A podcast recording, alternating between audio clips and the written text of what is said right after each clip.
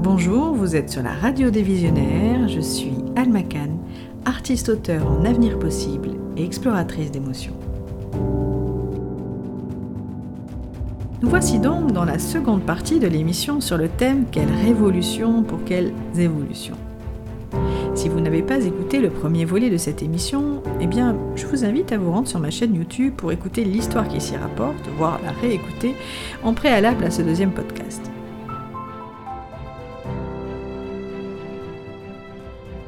Précédemment, nous nous sommes immergés dans le passé et le présent pour mieux comprendre les racines du futur. En voyageant dans le XXe siècle et jusqu'au tout début de notre XXIe siècle, nous avons touché du doigt le fait que la souveraineté des États, malgré leur puissance publique, leur justice, leurs armées, leur police, leur banque centrale ou même encore leur monnaie, était en train en réalité de vivre leurs derniers instants comme une espèce en voie d'extinction, laissant place à une géopolitique sans politiciens tout le monde observe sans vouloir admettre. Nous avons vu comment notre société occidentale est passée d'une société de production à une société de consommation pour enfin incarner une société quasi pathétique du spectacle. Mais nous avons pu prendre le pouls aussi d'une véritable conscience planétaire émergente, une conscience où le pouvoir de droit divin de haut en bas n'est plus concevable. Une conscience qui s'exerce de plus en plus de la base vers le sommet, émanant de femmes et d'hommes qui se construisent individuellement et collectivement par expérimentation. L'expérimentation est une des clés majeures de l'évolution. Par la question de quelle révolution pour quelles évolutions, je cherche à savoir si la révolution est vraiment indispensable pour évoluer. Et si nous devons nécessairement nous affronter pour créer le futur. Cette conscience planétaire émergente saura-t-elle se libérer et dépasser ses peurs pour s'engager et construire un monde meilleur sans reproduire les mécanismes du vieux monde? C'est ce que je vais tenter d'explorer avec vous dans ce visio-podcast. Car, en mode courte vue, nous avons autant d'occasions de nous changer dans le bon sens que d'occasions de nous détruire. Il est donc vital de voir plus loin. Dans le dernier podcast, je vous ai fait découvrir un poème de Robert Desnos intitulé Ce cœur qui haïssait la guerre, lequel poème répondait comme un écho à l'œuvre que j'avais réalisée. Cette œuvre, que vous voyez dans l'image du visiopode, est une peinture que j'ai achevée en 2014 et qui s'intitule La Révolution des sans-peurs, avec le R de révolution entre parenthèses. Elle représente une femme en buste nu, cette dernière est manifestement un personnage du futur, un futur finalement pas si lointain que cela au regard des évolutions récentes. Son œil connecté, quasi bionique, procure à son cerveau une connaissance mondiale instantanée. C'est pourquoi son cerveau a l'air d'une carte du monde interconnectée. En aparté d'ailleurs, savez-vous que l'œil bionique a été implanté pour la première fois sur un non-voyant en 2018 et que Google est le premier à avoir déposé un brevet d'œil connecté après des expérimentations probantes en 2016. Le journal du Geek révélait il y a deux ans les tenants et aboutissants de ce brevet qui parle d'injecter une lentille directement dans le globe oculaire. Le produit est une solution qui se fige et s'agrippe à l'œil, dans l'objectif non seulement d'améliorer la vision, finir les lunettes donc, mais aussi et surtout de connecter le porteur humain cette lentille électronique contient du stockage, des capteurs, une puce cellulaire et une batterie. La batterie se recharge avec une antenne spéciale qui tire son jus. Hmm, devinez d'où? Eh bien, de l'utilisateur lui-même. Gloops. en bout de course, tout cela permet d'améliorer la vue, vous dira-t-on, sans compter les usages connexes via la connexion sans fil avec tout un tas d'applications amies possibles. Allez, va. Avec un peu de neuromarketing bien ciblé, vous serez tous fans du concept. Personnellement, c'est le genre d'évolution qui me fait froid dans le dos. Lorsque j'ai créé cette œuvre, je ne savais rien de tout cela puisqu'elle était antérieure à ces évolutions, qu'on aurait d'ailleurs pu facilement classer dans le registre de la science-fiction. Mais à force d'observer le monde, cela me paraissait une évidence. Le visage de cette femme esquisse un sourcil et un sourire à la Anonymous, ce masque issu de l'excellent film V de Vendetta. C'est un sourire qu'elle se sera fabriqué elle-même, comme une cicatrice que l'on s'afflige pour ne pas oublier, un ultime signe de résistance, un signe d'humanité. Dans ce monde à peine futuriste, où les conflits d'accès au savoir, les piratages et les batailles informatiques font rage, la vie privée est comme un vieux souvenir, manipulé et manipulable à souhait. Dans ce contexte, Seules certaines parties de notre corps offrent un dernier espace de liberté sur lequel chacun exprime le cap, les valeurs, le sens ou les fondations qu'il ne veut pas oublier. Enfin, cette femme, poitrine nue, serre sur son cœur une étoile qui brille d'une lumière de feu. Sur le bleu froid de son corps augmenté, cette étoile est comme l'étoile polaire, l'astre de la pensée libre. Pour elle, elle symbolise la connaissance avec un grand C. Pas le savoir connecté, non, mais la connaissance comme expérience vécue à travers ses sens et à travers les éléments pour devenir meilleur. Cette connaissance passe nécessairement par le cœur pour nous libérer de notre ego démesuré, de nos passions dévorantes, et parce que lui seul peut nous faire expérimenter l'amour inconditionnel. Cet amour capable de dépasser notre petite personne pour être au service de quelque chose de plus grand. Je vous propose maintenant de voyager avec moi et, sans plus attendre, de vous partager le poème que j'ai écrit pour illustrer cette œuvre. La révolution des sans-peur. Le monde est faux et froid. Il me vole, il m'évite ce rapace. Je me fonds dedans comme les pôles absorbent leur glace. Je ne peux pas faire autrement. Mon mouton, je trépasse. Je ne peux pas faire autrement que de tout ressentir. L'ego des gens, l'ego me gêne, l'écho me noie.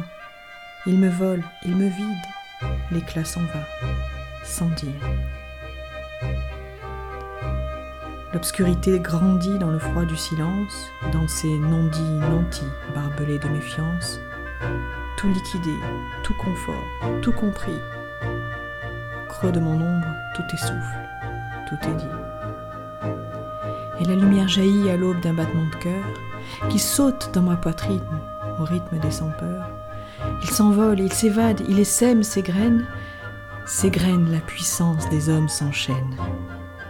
Liberté, liberté, lève-toi, enivre tous tes sens comme on exulte la joie triomphe des aveuglés et dresse ton étendard à l'amour, à la vie, au feu grisant de l'espoir.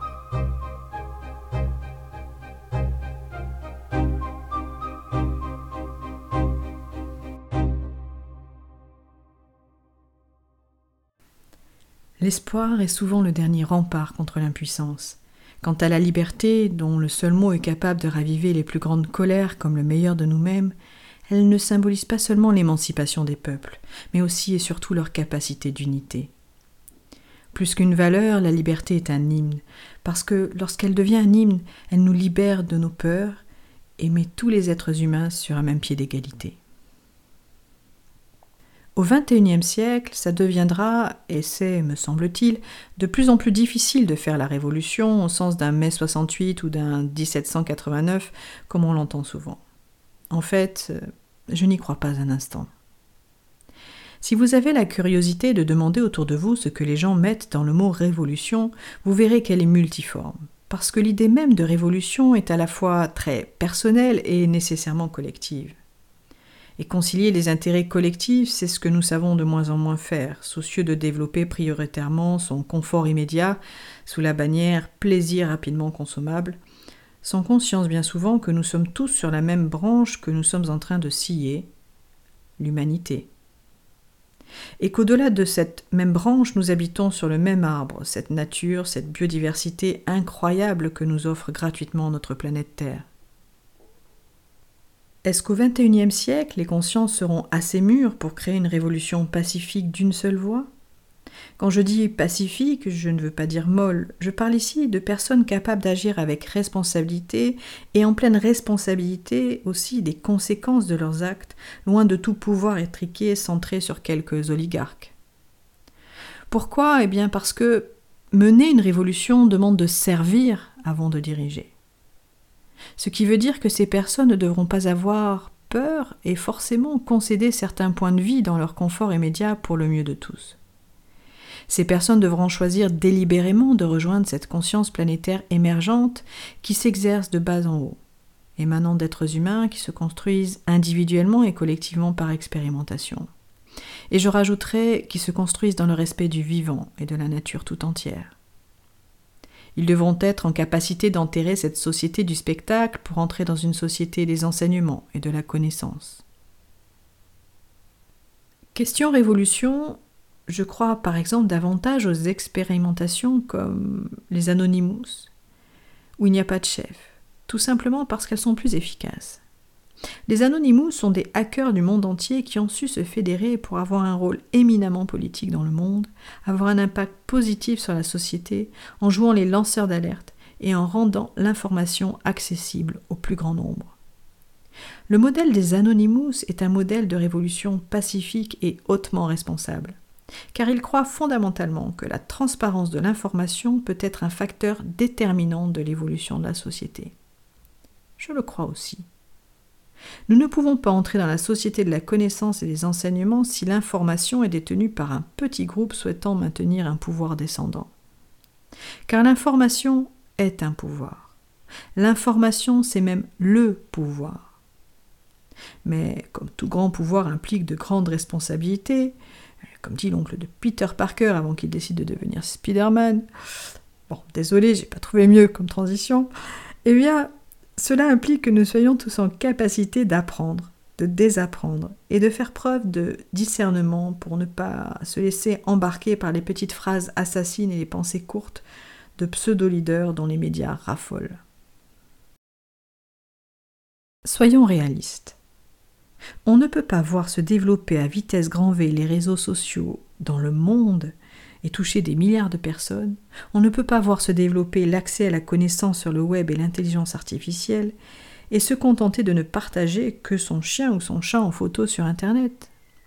La connaissance dématérialisée peut être utilisée de manière bien plus fine et puissante que cela. Alors vous me direz peut-être, et la propagande, et les fake news? Je vous répondrai deux choses. D'abord, soyez curieux. Allez à la source. Ne prenez pas tout ce qui circule pour vrai. La connaissance est là pour vous faire évoluer et non pour nourrir vos croyances ou vos frustrations. Si vous ne voulez voir que des voitures rouges, vous ne verrez que cela.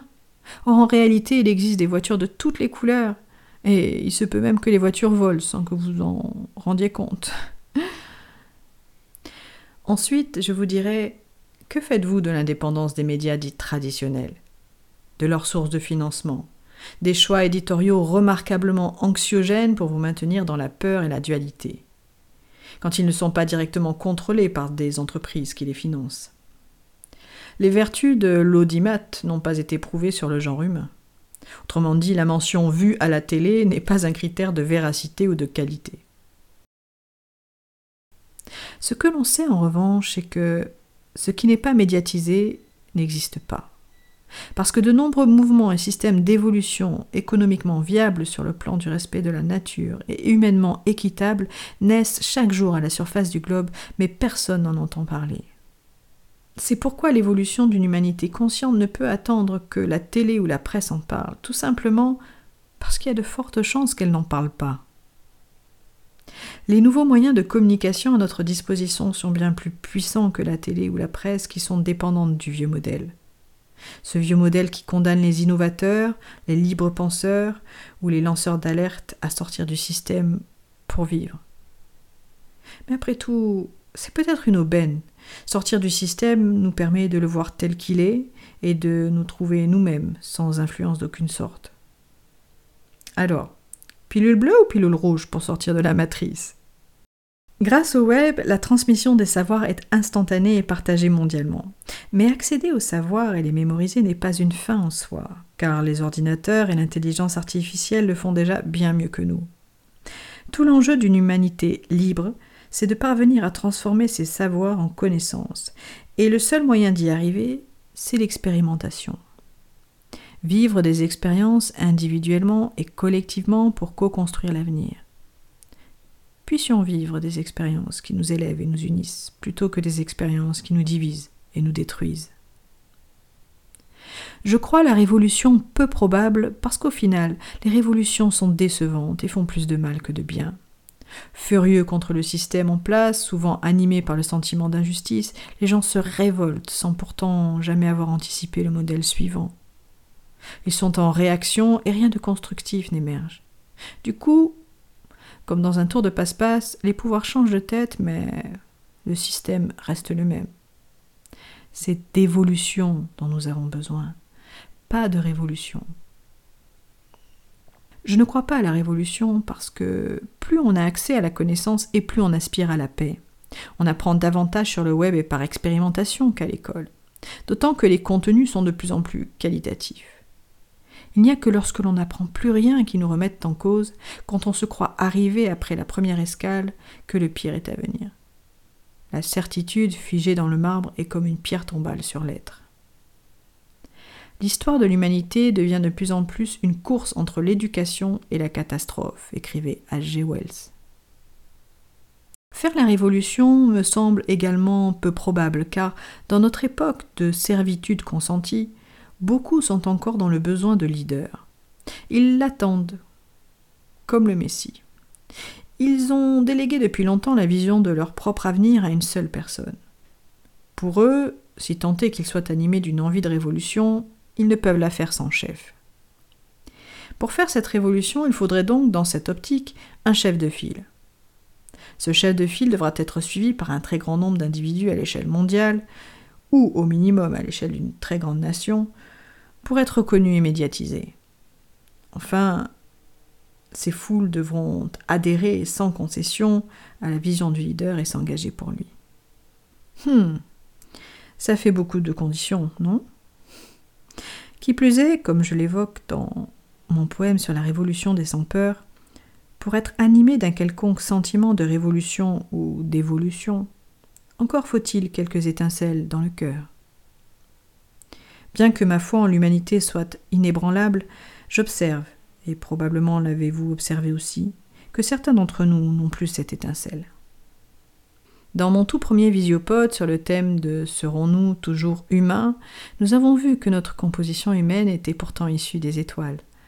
Il est grand temps de rallumer les étoiles, écrivait Guillaume Apollinaire. Cependant, est-ce que toutes les étoiles sont en capacité d'être rallumées? Cela me semble peu probable. Mais nous ne serons pas dignes d'elle si nous n'essayons pas. Je me dis aussi que lorsqu'on n'a plus peur et qu'on a trouvé le sens de notre vie à son plein potentiel, on se sent libéré du joug d'un quelconque chef de file. Le modèle de révolution sous influence d'un leader a très bien fonctionné dans l'ancien monde. Mais je pense que cette ligne a évolué, ou en tout cas est en train de le faire.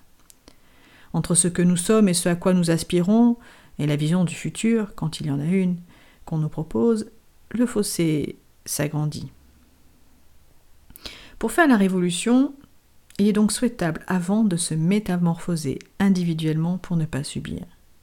On ne subit pas sa destinée, on la choisit. Faire la guerre n'est pas écrit. Rien n'est écrit.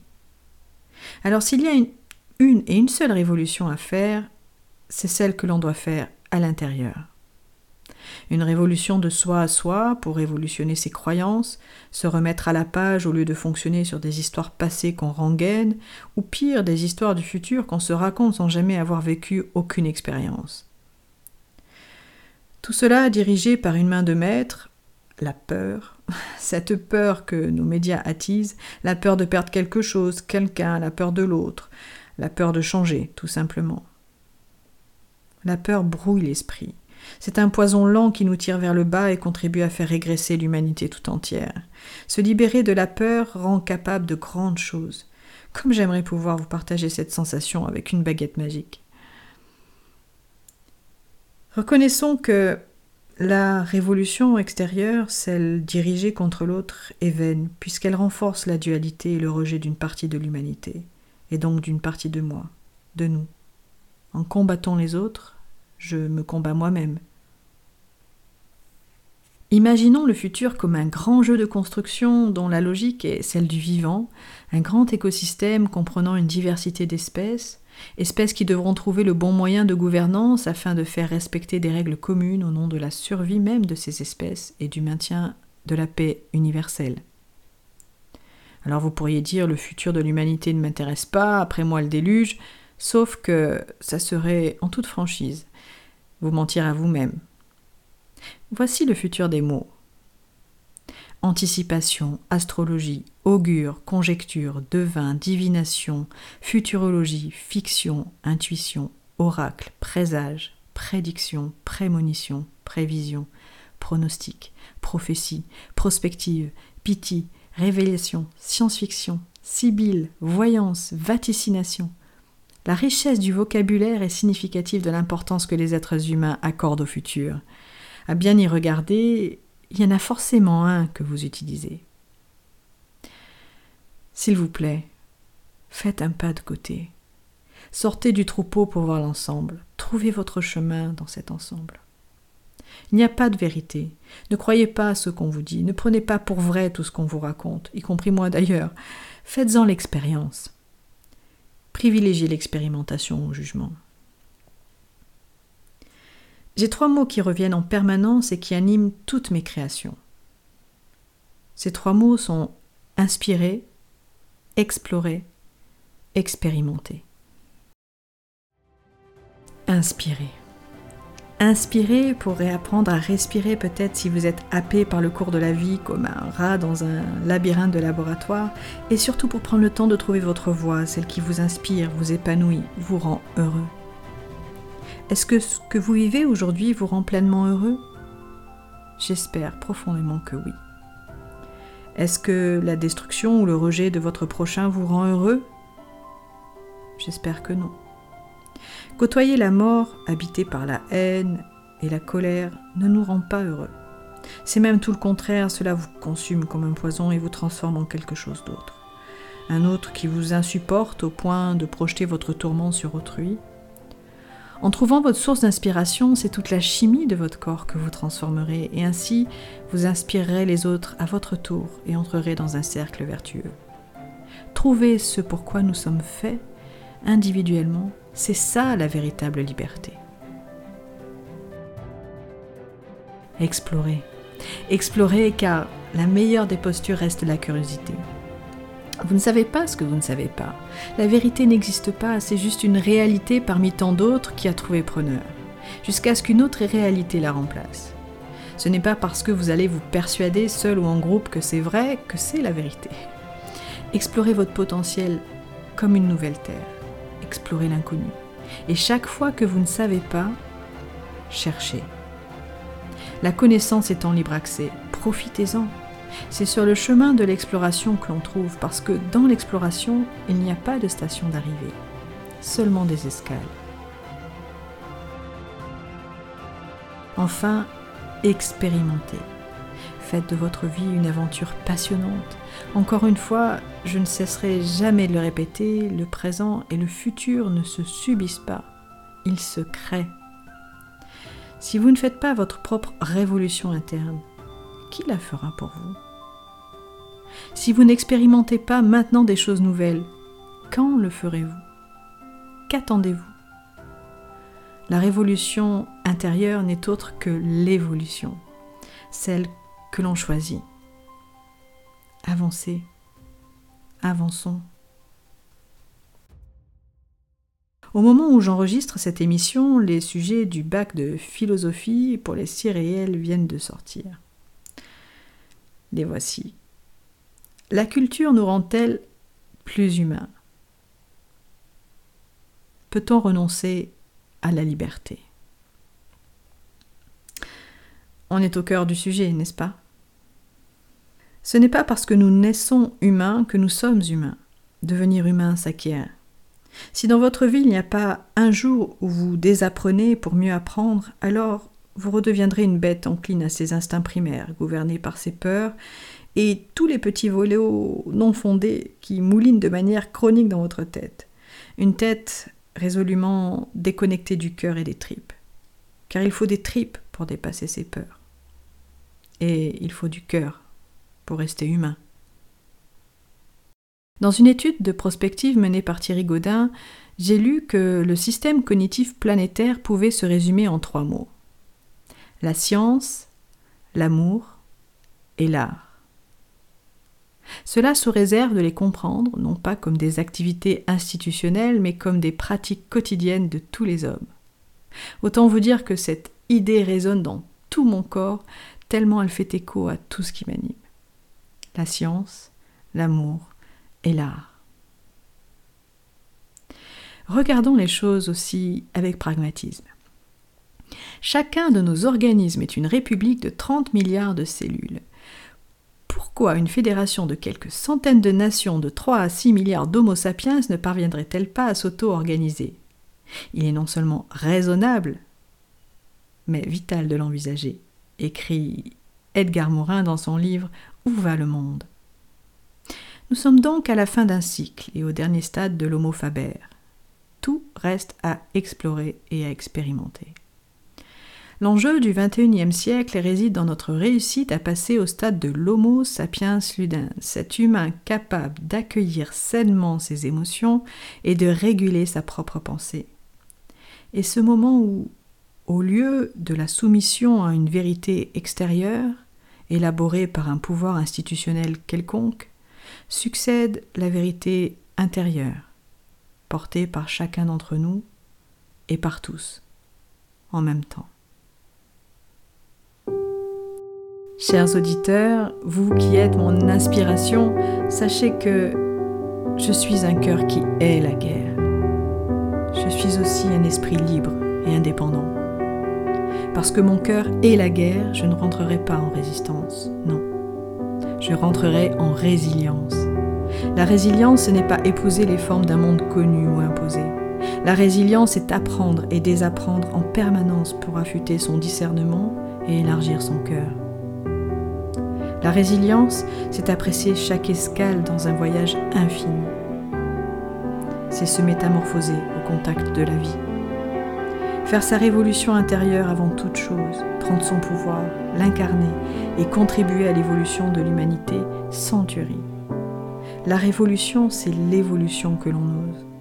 Pas celle qu'on subit, mais celle qu'on décide, celle qu'on reprend en main comme on reprend sa liberté.